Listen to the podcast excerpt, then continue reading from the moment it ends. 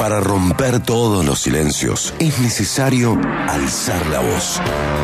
Con Virginia Digón, en Mira quién habla. Virginia, buenos días. Buenos días, Bienvenida. Tincho. Muchas gracias. Bienvenida. Buenos días, Meli. Buenos ¿Cómo días a toda la Bienvenida. audiencia también. Bien, placer tenerte aquí. Bueno, muchas gracias. Con algún tema interesante entre manos, que entre vos y Meli, eh, yo vengo como oyente privilegiado, ¿no? Las miro, las escucho a las dos, aprendo mucho, anoto muchas cosas. Bueno, me parece muy bien.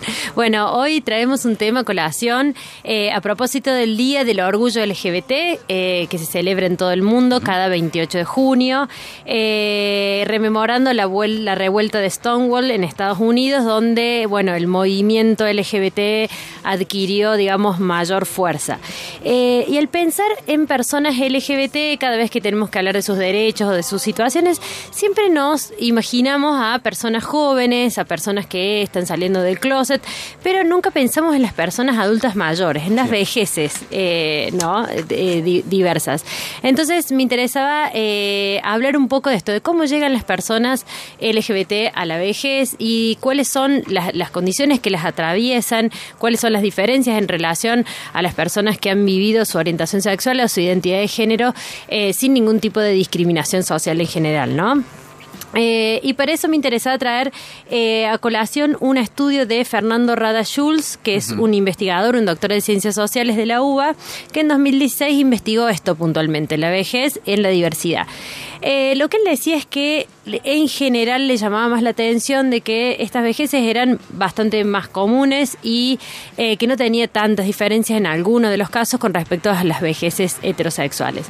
Eh, pero que en realidad eh, se daba una doble o triple discriminación, si se quiere, por su identidad de género, por su edad, porque vivimos en una sociedad que realza siempre lo joven, y también por su clase social, porque no es lo mismo llegar a una vejez de una persona, por ejemplo, gay, eh, que tiene una posición económica privilegiada, de una persona más humilde o de, de un barrio más vulnerable, ¿no? Eh, entonces, lo que nos decía este investigador es que en realidad tenemos asociado a la vejez con la soledad. Y dice, en estos casos, eh, este, este colectivo ha ido formando a lo largo de su vida las segundas familias, ¿no?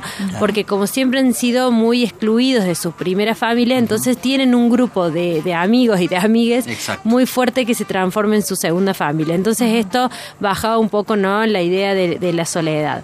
Y en el caso de las mujeres lésbicas, lo que él detectaba es que muchas eh, habían llevado una doble vida en general, porque recordemos, eh, en la vejez, cuando hablamos de vejez en la diversidad, hay muchas personas que han vivido toda su vida, su juventud, eh, con su orientación sexual, digamos, asumida o con su identidad de género, y luego en la vejez continúan, y otros que no, que la han ido ocultando y que se animan a hacer el gran paso en la vejez.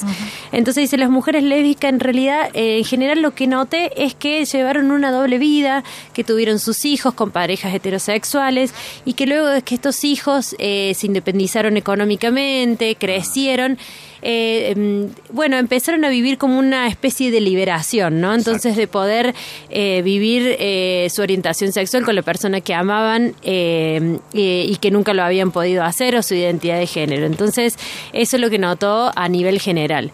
Distinto es el caso de los hombres gays aunque también se da esto de que muchos en la eh, adultez deciden eh, aceptar y vivir su orientación sexual, eh, lo, que él les, lo que él le asombró es que estaba mucho más fuerte este concepto de la segunda familia, como que había sido construido desde antes.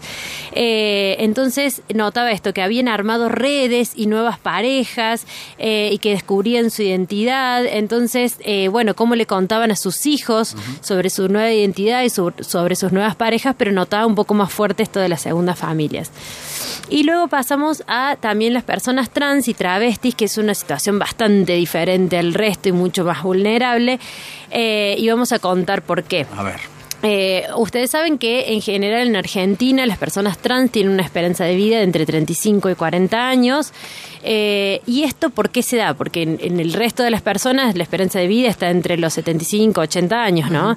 Eh, es algo muy, muy, muy preocupante y esta eh, esperanza de vida se da por toda una trayectoria. Cuando las personas trans de niñez o de adolescentes expresan en sus familias que quieren vivir su identidad de otra manera, o su género eh, distinto al cual le fue asignado al nacer.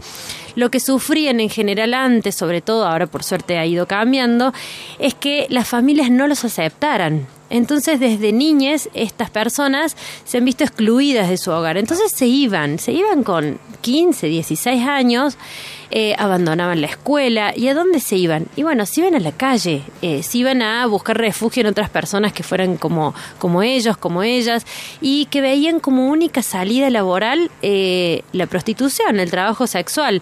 Entonces, si vamos pensando en esta trayectoria, tenemos tantas, tantas discriminaciones desde niños y por qué llegan a estos finales tan trágicos. Porque bueno, te quedaste sin tu familia, te quedaste sin educación, de repente empezaste a hacer un trabajo que es muy duro, el trabajo sexual, el trabajo de la noche, que está asociado con, eh, bueno, con drogas, con alcohol, con mucha violencia también, con maltrato, persecuciones policiales. Imagínense lo que era esto hace 40, 50 años. el trauma que generaba en aquel entonces, ¿no? Porque generaba vergüenza y culpa, que no había por qué sentirlo, pero claro, era, un mandato eh, tan fuerte el que estaban este, contradiciendo, que generaba vergüenza, culpa, trauma, miedo, temor, de todo eso, todo junto a una mochila realmente eh, insoportable. Pesadísima, además de las, de las persecuciones policiales, recordemos que hasta el año 92 o 96 estaba en el Código de Convivencia el artículo 19 que decía que, eh, que era una contravención llevar ropa distinta al género, ¿no? Entonces en Córdoba la mayoría de las personas travestis, de las sobrevivientes que quedan hoy, cuentan eso, ¿no? nos llevaban 20 días en un calabozo por tener ropa distinto al género, por salir de día a comprar shampoo, ¿no? Eso, ¿no? Eh, algo tan simple. Y es algo que se puede ver mucho, no, no quiero ahondar porque no tenemos tiempo hoy, pero pueden ver muy claro en el documental Los Maricones de Daniel Tortosa, que está en YouTube, que dura 20 minutos. Eh, y que está contextualizado en Córdoba, ¿no? Que hablan personas eh, en Córdoba de cómo, cómo era esta persecución.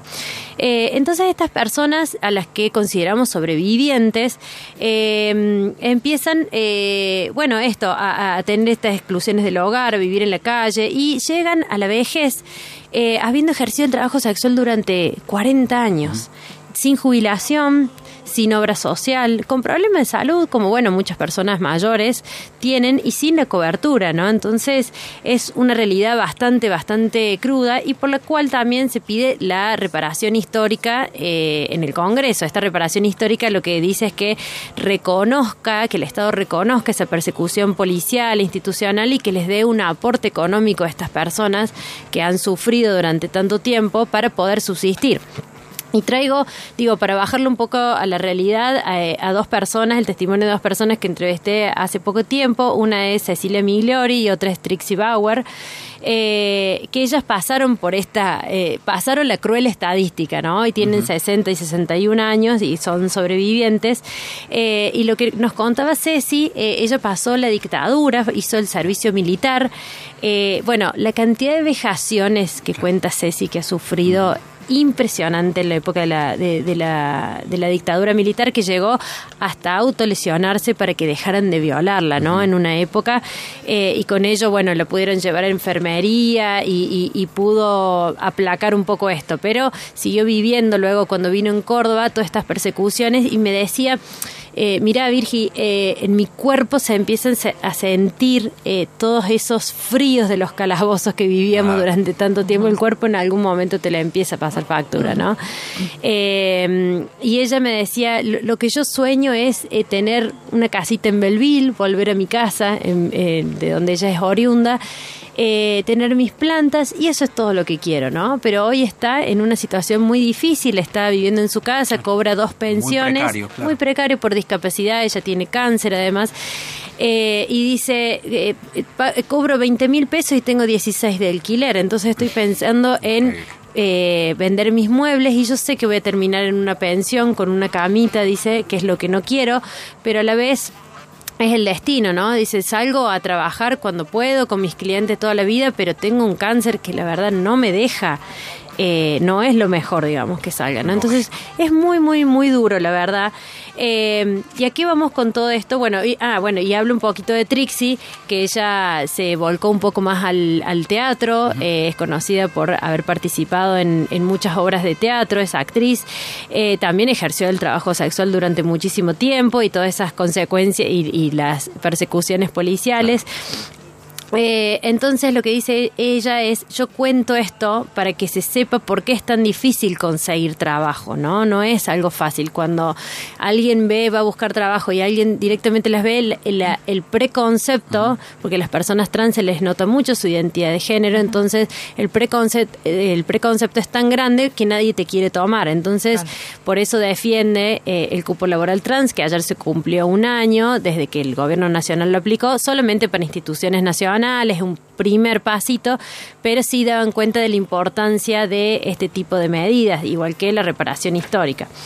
Eh, entonces, para repasar, me parece que está muy bueno también eh, en función de la vivencia de todas estas personas y de cómo llegan a la vejez, valorar estos avances que se han vivido en, el último tiempo, como el matrimonio igualitario, eh, que te permite el matrimonio igualitario no solamente el casamiento en sí, sino también tener la herencia de la otra persona. Porque los derechos. Los derechos. Porque recordemos que había muchísimas personas que vivían durante 30, 40 años juntos, pero al no estar casadas, cuando uno de ellos se moría, sean parejas gay, lesbianas o, trans, eh, las familias, por esta discriminación histórica, les sacaban todo, ¿eh? No importaba si la casa la habían construido entre los dos, eh, la familia se queda con todo. Entonces permitía también una protección hacia la otra persona y también habilitó la adopción de niños y niñas, eh, que fue un gran avance, digamos, en, en la sociedad.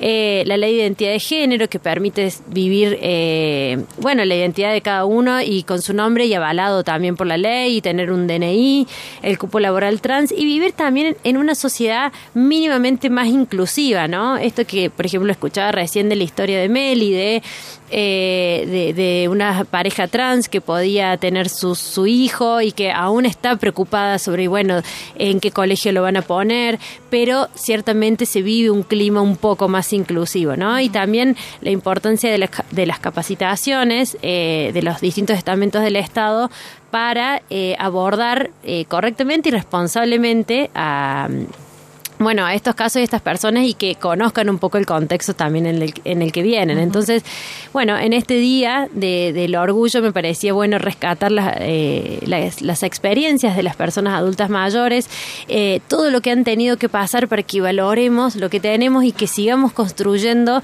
eh, infancias trans inclusivas, ¿no? que las familias no cometan estos mismos errores que cometieron antes, que en las escuelas se tengan en cuenta a, a las necesidades necesidades de estos niños, de estas niñas, que se les permita eh, vivirlo con libertad, vivirlo con amor y que hoy los niños y niñas tienen muy eh, naturalizado todo, ¿no? Somos los adultos los que seguimos teniendo estos preconceptos. Así que bueno, en honor de todos ellos, feliz Día del Orgullo para, para quienes, eh, bueno, sean de la comunidad LGBT. Repetime por favor el nombre de ese documental que recomendaba que está en YouTube, que dura 20 minutos, es un documental cordobés, ¿verdad? Sí, es un documental cordobés que se llama Los Maricones, es de Daniel Tortosa. Bien. Y digo, también, si tenemos que recomendar, bueno, la gran Camila Sosa Villada con todos sus libros, eh, uno de los últimos, Las Malas, eh, allí podemos ver, pero muy en detalle, todas las, las persecuciones que sufrían también estas personas. Sí, sí. Hay un eh, podcast muy recomendable de Miguel Granados donde entrevista a Camila Sosa Villada. y ella cuenta, es espectacular, La Cruda se llama el podcast, bien Meli. y lo que cuenta Camila y cómo lo cuenta es una historia eh, demoledora, desgarradora, pero lo hace con una transparencia ella y con una eh, a ver, eh, nos enseña un montón de cosas, ¿no? Y, y, nos hace tomar conciencia de lo terrible que, significa, como bien citabas vos, en aquellos años eh, llevar adelante esa, esa condición sexual. Así que es un, otro punto recomendable. Bueno, y yo en tono de comedia les cuento de Gracie Frankie, porque vos Ah, recién sí, mencionabas acerca de la serie de, perdón, las personas mayores que quizás viven toda su vida eh, con parejas heterosexuales y bueno, y algún día finalmente se animan. Eh, bueno, en este caso la historia es de eh, una dos parejas que son amigos toda la vida, son socios además, abogados, y ellos dos, lo- los dos varones de las parejas, blanquean finalmente su relación que llevaba más de 20 años en la clandestinidad, Wow. se lo blanquean a sus esposas, les reconocen que están enamorados y que deciden pasar estos últimos años de vida, porque ya son personas de, de la tercera edad, juntos, ¿no? Eh, y empieza, así empieza la serie, ¿eh? No les estoy spoileando nada, No, porque ya, no. está- ya se están quejando los No, tranquilo, no, le- no, pero les así estoy empieza, spoileando y es nada porque es un gran empieza así la serie. ¿Mm? Claro, empieza así. Después eh, la, historia se centra en ellas, en, en Grace y Frankie, Sí. que, que son las dos mujeres que quedan de estas parejas rotas, que a su vez van a convivir y forjan una linda amistad. La verdad es que la serie es hermosa, Sí, sí. pero está también la historia de ellos dos, porque ellos dos siguen en la, en la órbita Claro. eh, y se forma así como una, como una familia rara, porque aparte están los hijos de las dos parejas, Claro. se forma así como una gran familia muy extraña, este, extraña porque son ellos los personajes muy extraños, eh, pero muy divertida a la vez. Y está protagonizada por Jane Fonda. Jane Fonda, Lily Tomlin, Sam Waterston y Martin Sheen. Eh, Martin Sheen, que está muy bien, Tremendo, digo. muy bien un elenco serie, estelar. hermoso, sí. eh, de verdad muy efectiva la, la serie llega, llega mucho, ¿no? Llega mucho. de Es muy, es muy empática con este tipo de situaciones. Claro. Que es lo que estamos buscando precisamente transmitir. Generar conciencia, ¿no? Virginia, maravilloso. Bueno, El tema de hoy bien desarrollado, eh, con buenas recomendaciones. Entonces, gracias eh, también Meli por esta recomendación eh, en cuanto a la serie. Me hiciste acordar que es una, una serie realmente muy atractiva, Grace and Frankie. Eh, muchísimas gracias. Hemos terminado Gracias por el día de hoy con esta intervención. Estamos a 10 minutos del mediodía y el señor operador tiene mucho por hacer. Vamos. Mira quién habla. Liquidación total. Temporada otoño-invierno.